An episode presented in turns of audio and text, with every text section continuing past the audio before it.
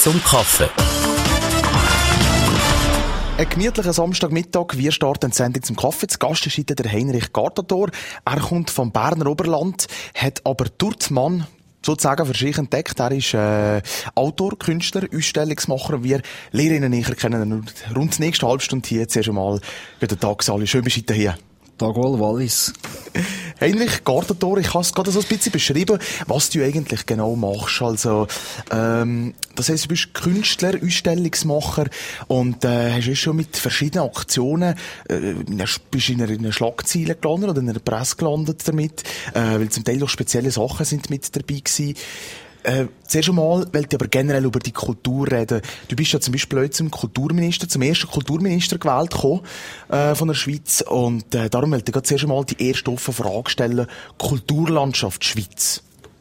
Wer kann das besser beurteilen als der erste Kulturminister? Wie sieht es eigentlich aus um die Kultur, Kulturlandschaft Schweiz?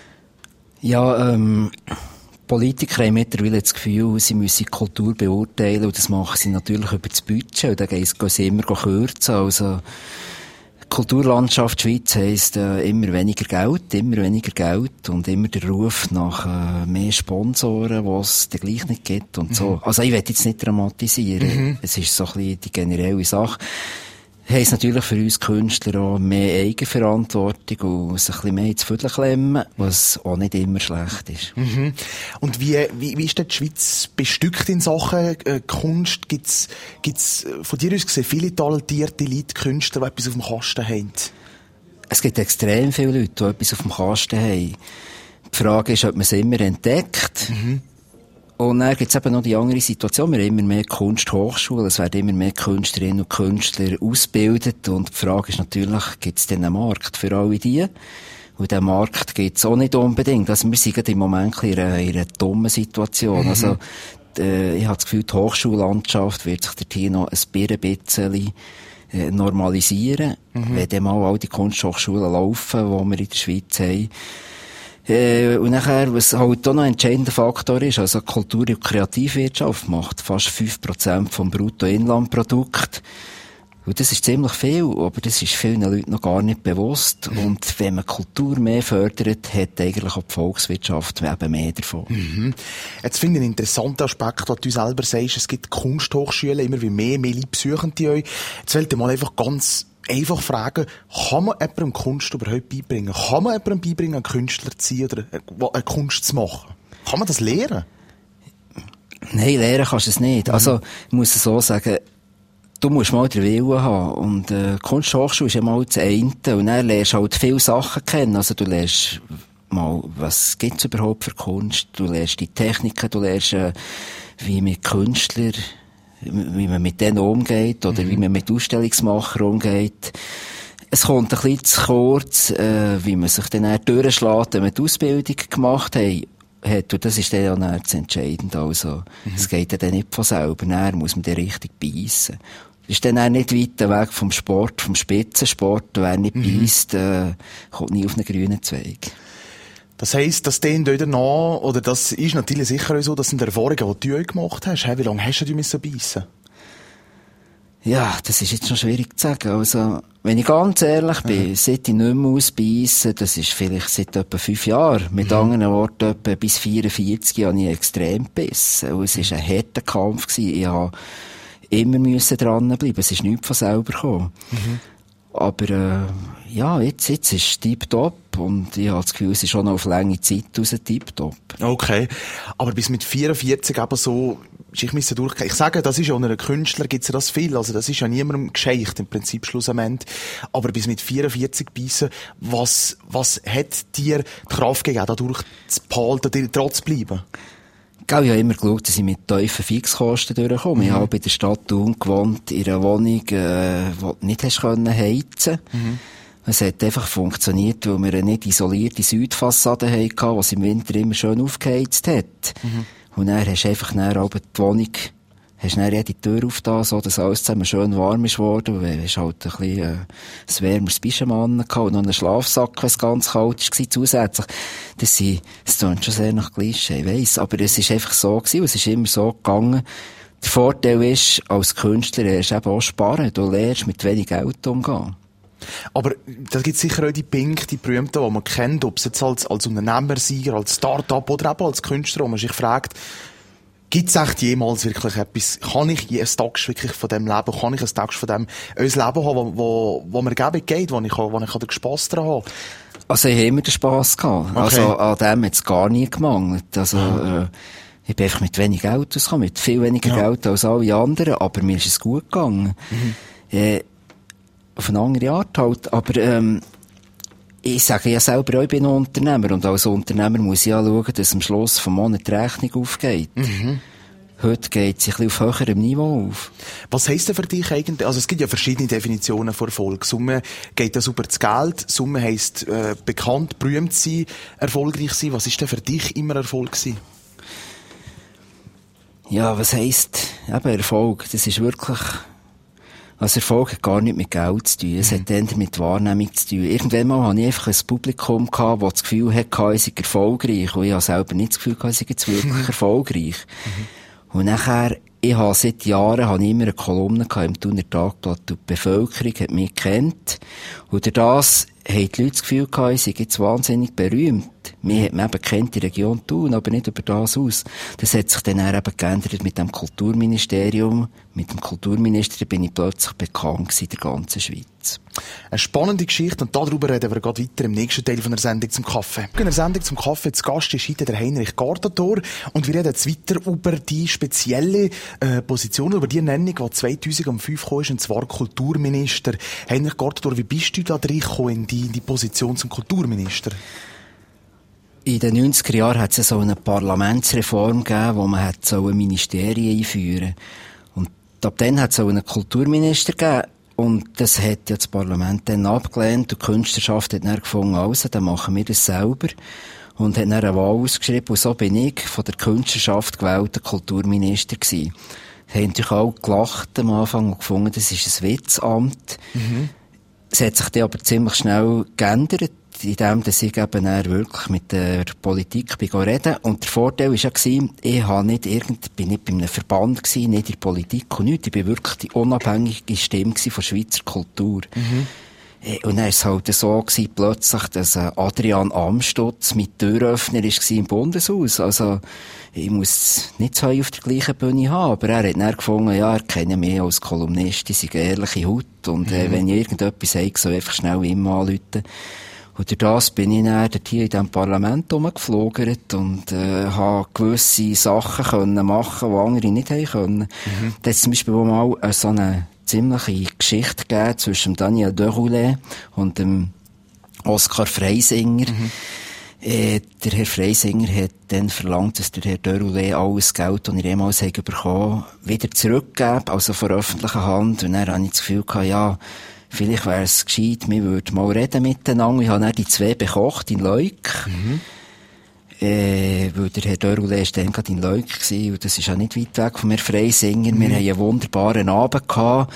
Und das hat allen dreien gut getan. Und das sind eher so sättige Sachen gewesen, die ich gemacht habe. Hinter den Kulissen, kleine Sachen, aber, äh, äh, wo mir selber auch sehr Freude haben gemacht. Vermittelnde Geschichten halt. Ja. Generell, wie, wie, wie bist du angekommen bei den Politikern? Also, haben die generell ein offenes Ohr für die Anliegen, also wirklich als Sprachrohr von einem Künstler? Oder hat man da viele gemerkt, ja, nehmt mich nicht so richtig ernst mit dem, was ich will? Wie war es gewesen? Mir hat man, mir, mir hat man eben ernst genommen, von Anfang an. Und zwar, ich bin ja selber Künstler. Äh, ich weiss, von was sie reden. Wenn ich sage, der Künstler geht es finanziell nicht so gut, dann hat das eine andere Glaubwürdigkeit, als wenn irgendein Dritter sagt, der Künstler geht es dann mhm. nicht so gut, oder? Mhm. Ich ja gewusst, von was sie reden. Und das war mein grosser Vorteil. Mhm. Und jetzt, wenn du zurückschaust auf die Zeit, wo das, das Amt kannst, also das Kulturministeramt, äh, bist du zufrieden mit dem, was du erreicht hast? Ja, man ist nie zufrieden mit dem, was okay. man erreicht hat. Aber grundsätzlich ist es eine gute Zeit gewesen, wo mir selber auch sehr viel gebracht Also ich habe auch in Zukunft, ich bin dann Präsident worden vom Berufsverband der Künstler, das habe ich sieben Jahre gemacht, bin dann den Sommer abgetreten in Turtma, der Delegiertenversammlung. Mhm. Und durch das, dass ich die Kontakte dann hatte, ist mir das Verbandsleben ziemlich einfach gemacht worden. Ich hatte dann auch dort eigentlich hohe Glaubwürdigkeit gehabt, weil ich ja bereits die unabhängige Stimme war von den Künstlern. Mhm.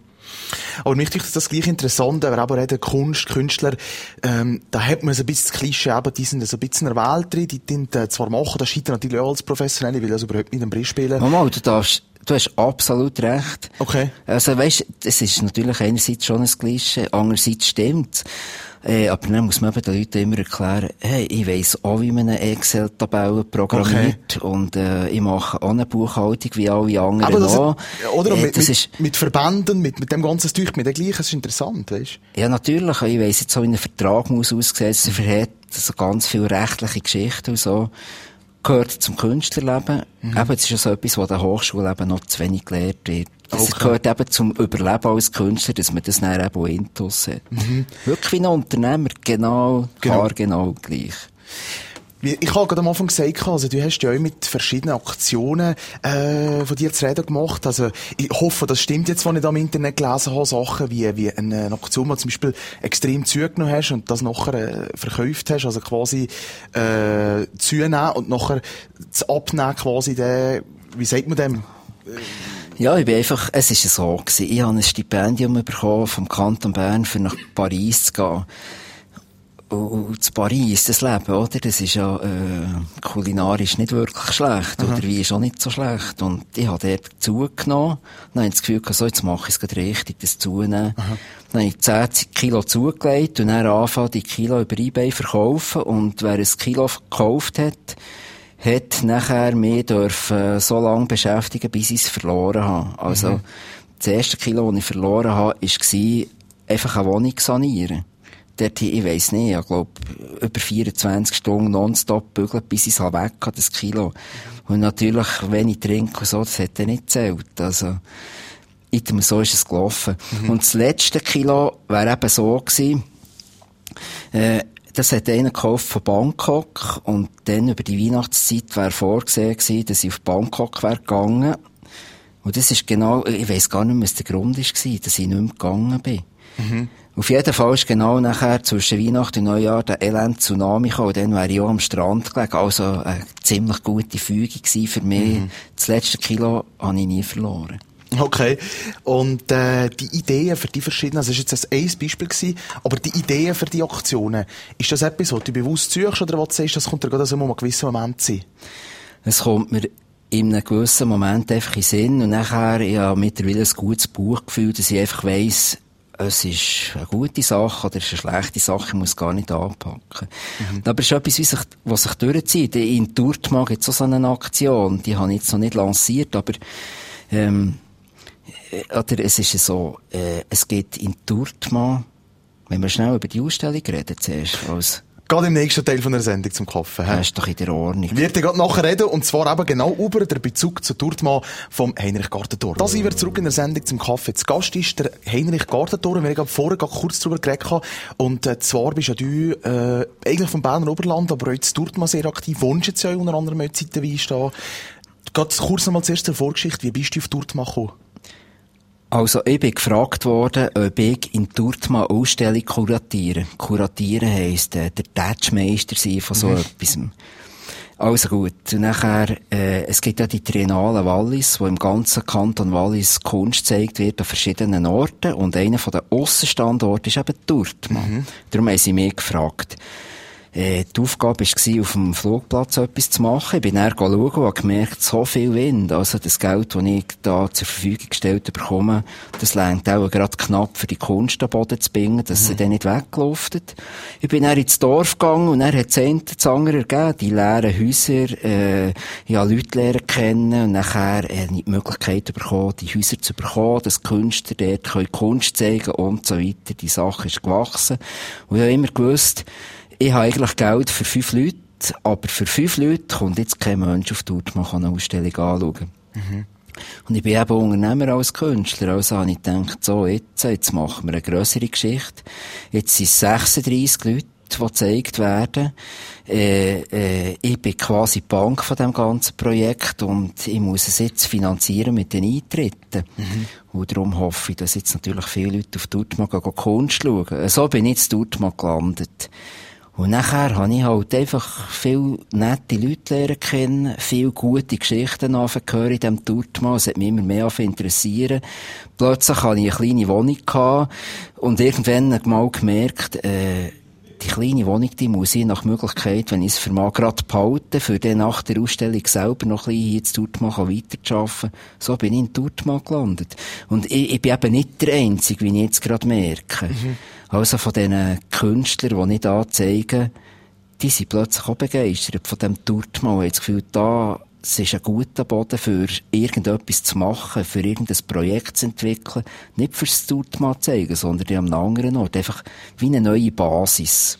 Und das tue ich mir sehr spannend. Du hast mir ja gerade im Vorgespräch erklärt, was an dem Turtma so speziell ist. Du hast eben gesagt, ja, erzähl doch noch mal selber, was, was, was gefällt, oder was gefällt dir an Turtma so besonders? Was macht es uns? Also mit traut dem tut man nichts zu, oder? Wenn man mit dem Auto kommt, denkt man, oh, vier Ampeln, nur nicht anhalten, nur mich nicht abbremsen. Man sieht ja nichts, was wirklich toll ist. Und wenn man mal abbiegt, kommt man plötzlich in ein Dörfli, wo wie, wie eine Stadt mhm. von Struktur her, weil die Gassen sind genug breit, dass man immer mit einem Fuhrwerk durch können. Es hat sehr herrschaftliche Häuser, es ist, äh, alles ein bisschen in einem lamentablen Zustand natürlich, aber es ist einfach super. Äh, so ist das, ich bin, das, so bin ich begeistert von dem Turtmann. Und dann, irgendwann einmal habe ich gemerkt, äh, da gibt es einen Metzger, wie es selten einen gibt. Äh, plötzlich habe ich von dem Turtmänner Wein bekommen und gemerkt, da gibt es eine Kellerei, wo mir Wein auftischt, wo ich, wo ich fast kann trinken kann wie Wasser. Das darf man nicht zu laut sagen, aber das ist einfach unglaublich. Also, schnell Klammern auf an einer Vernissage in Deutschschweiz kannst du den Wein nicht auftischen, weil sonst der Galerist ruiniert. Sonst muss ich jeden Abend 100 Liter auffahren und dann okay. vermann er es nicht mehr. Aha. Und nachher habe ich gemerkt, der Käse ist super in diesem Turtmann, wird auch gerade in der Umgebung da gemacht. Und dann gibt es eine wahnsinnig tolle Bäckerei. Mhm. Und am Morgen gehe ich ins Kaffee Biene, und einen Kaffee trinken, der aussieht, als wäre sie in den 60er Jahren gebaut worden. Ist es auch Mhm äh, in Zürich oder in Berlin werden sie sättige Kaffees nachbauen, aber hier ist es original. Es mhm. ist einfach toll und das Kaffee hat dann den Preis von denen. Das ist ein guter Nährboden, für dass man als Künstler kann über Kunst nachdenken und als Künstler kann arbeiten interessante Punkte, die du ansprechen, und was ich vor allem faszinierend finde, äh, wir haben vorher über ein Projekt, über ein anstehendes Gerät, äh, zu tun, äh, was um einen Bricka geht, wo ja der unter anderem auch mit, äh, mit, mit, äh, mit einem hiesigen Anbieter zusammen arbeitest. Äh, und darüber reden wir gerade im nächsten Teil von der Sendung. Da sind wir im letzten Teil von der Sendung zum Kaffee. Zu Gast ist der Heinrich Gartentor, wir haben ihn näher kennengelernt. Und jetzt zum Abschluss wollten wir noch gerade reden, wir haben jetzt vorher das Thema äh, gehabt.